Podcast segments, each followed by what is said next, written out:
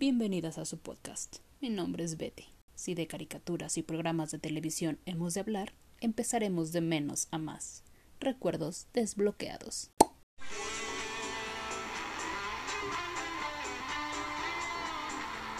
Como les mencioné el episodio pasado, mucha de la información que se recibía en los años 90 provenía de fuentes cercanas, adultos, libros, la radio y la televisión. Aún podía decirse que algunas de estas fuentes eran confiables y educativas.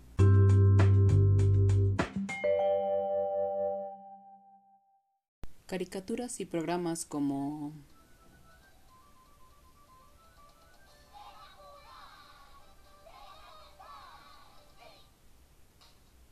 Exacto, Plaza Sésamo. Aquí tengo una anécdota. Espero ubiquen esta serie de televisión. A grandes rasgos es un elenco de marionetas que interactúa con un elenco humano, en su mayoría niñas y niños, y dentro de sus aventuras hay mucho aprendizaje.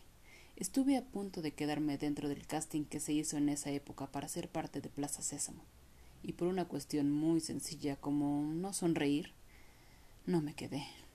Pasé todos los filtros, pero en el último filtro me dijeron que no. No recuerdo mucho de eso, pero tengo claro cuando mis padres no lo podían creer.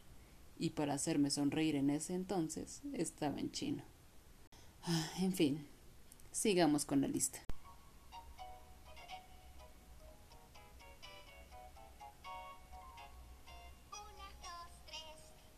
Las tres mellizas.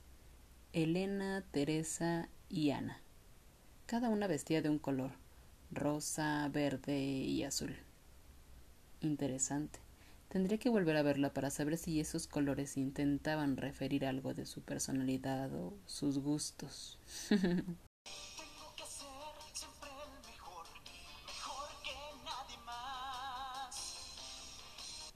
Pokémon.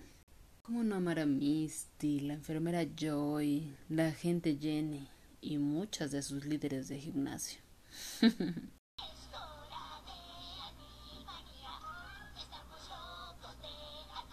Animaniacs, Jaco, Guaco y Dot. Hola, enfermera.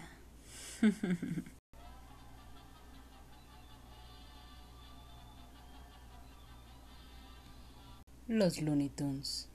Box Bunny besuqueándose a más de la mitad de los personajes y nadie hacía un desmadre por eso. Insisto, nada fuera de lugar, de hecho era muy entretenido y divertido. Uf, Lola Bonnie, ¿eh?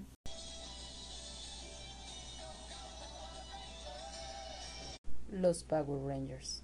La primera entrega de la franquicia. Por supuesto, la Ranger Rosa se lleva mi corazón.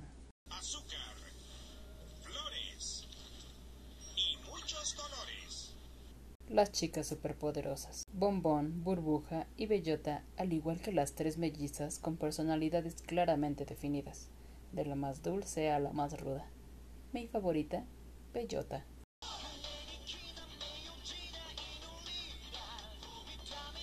Los supercampeones. Aquí no hay ninguna mujer. Creo que es solo la mamá de Oliver Atom. Pero amé en algún momento de mi vida el fútbol, así que por eso está en esta lista.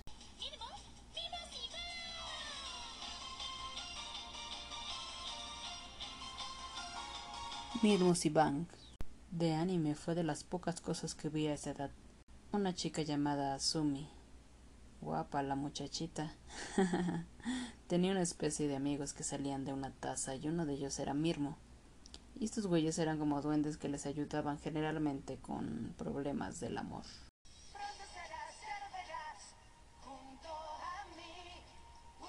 El Club Wings. Solo recuerdo que eran como unas seis hadas que iban de aventura contra alguna bruja o algo así. Había de dónde escoger.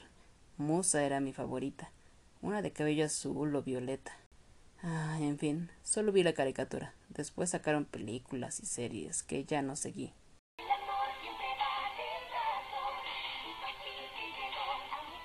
Ranma y medio.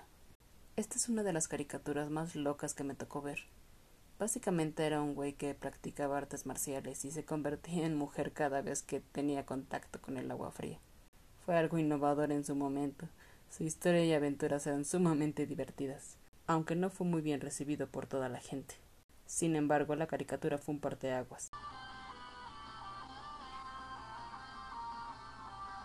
Sabrina, la bruja adolescente. Dios de mi vida con Sabrina Spellman, o más bien con Melissa John Hart. Uf, aquí comencé a darme cuenta que tenía mis etapas donde me llamaban la atención las güeritas.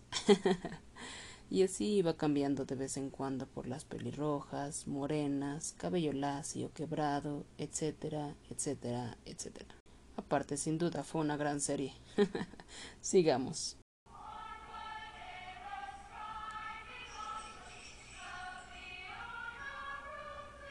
La bruja desastrosa.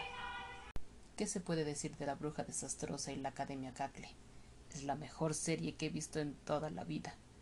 Ustedes disculpen, pero antes de Harry Potter y Emma Watson, mi amor, existió Georgina Sherrington y Felicity Jones, mejor conocidas como Mildred Embrollo y Ethel Hallow, respectivamente. El personaje de Ethel Hallow, quien hacía Felicity Jones, uff, uff, uff, la amaba. Tengo un crush con las malas de las películas y las series. Son extremadamente hot. Y ella no era la excepción. Actualmente no sé nada de Georgina Sherrington, quien interpretó a Mildred, Solo hay unas cuantas fotos de cómo se ve actualmente y la verdad no le digo que no. Ustedes conocen muy bien a Felicity Jones. Hizo esas últimas sagas de Star Wars Rogue One. Y bueno, cuando la vi en esa película mi infancia, la bruja desastrosa volvió en un segundo.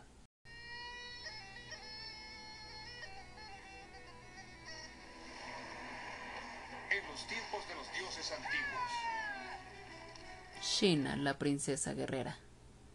Bueno, ni Lucy Lowles ni René O'Connor necesitan presentación, y mucho menos con nosotras. Fueron un gran referente. Creo que fue el auge, el momento exacto donde dije, oh, oh, aquí pasa algo, algo que me gusta. La serie empezó alrededor de 1996. Yo tenía seis años. Qué forma tan maravillosa de inmiscuirme en series para adultos. Porque sí, tenía muchas referencias sexuales. Sheena con ese pasado oscuro, la muestra de fortaleza y amistad con Gabriel, y esa vibra lésbica emanando de las dos era absolutamente increíble.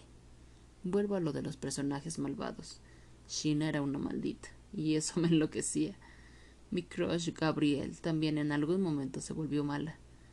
Pero de las malvadas y locas principales definitivamente Calixto era de otro mundo. La serie tenía deficiencias en cuanto a producción, pero no importaba porque la historia era magnífica y muy peculiar. También una de mis favoritas y de las que llevo en mi corazón lésbico por siempre.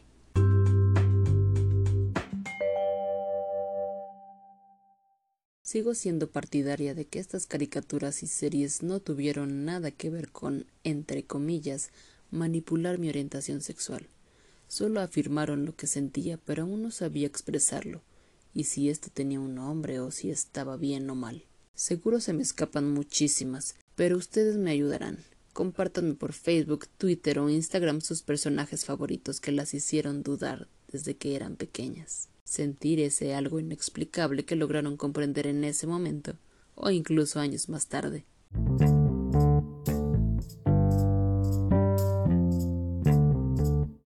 Escuchamos el siguiente miércoles, aquí en B Lesbian Podcast, en el episodio dedicado a las chicas guapas detrás de un instrumento. Por supuesto, las mujeres en la música. Y recuerden, nunca dejen de ser lesbianas. Hasta luego.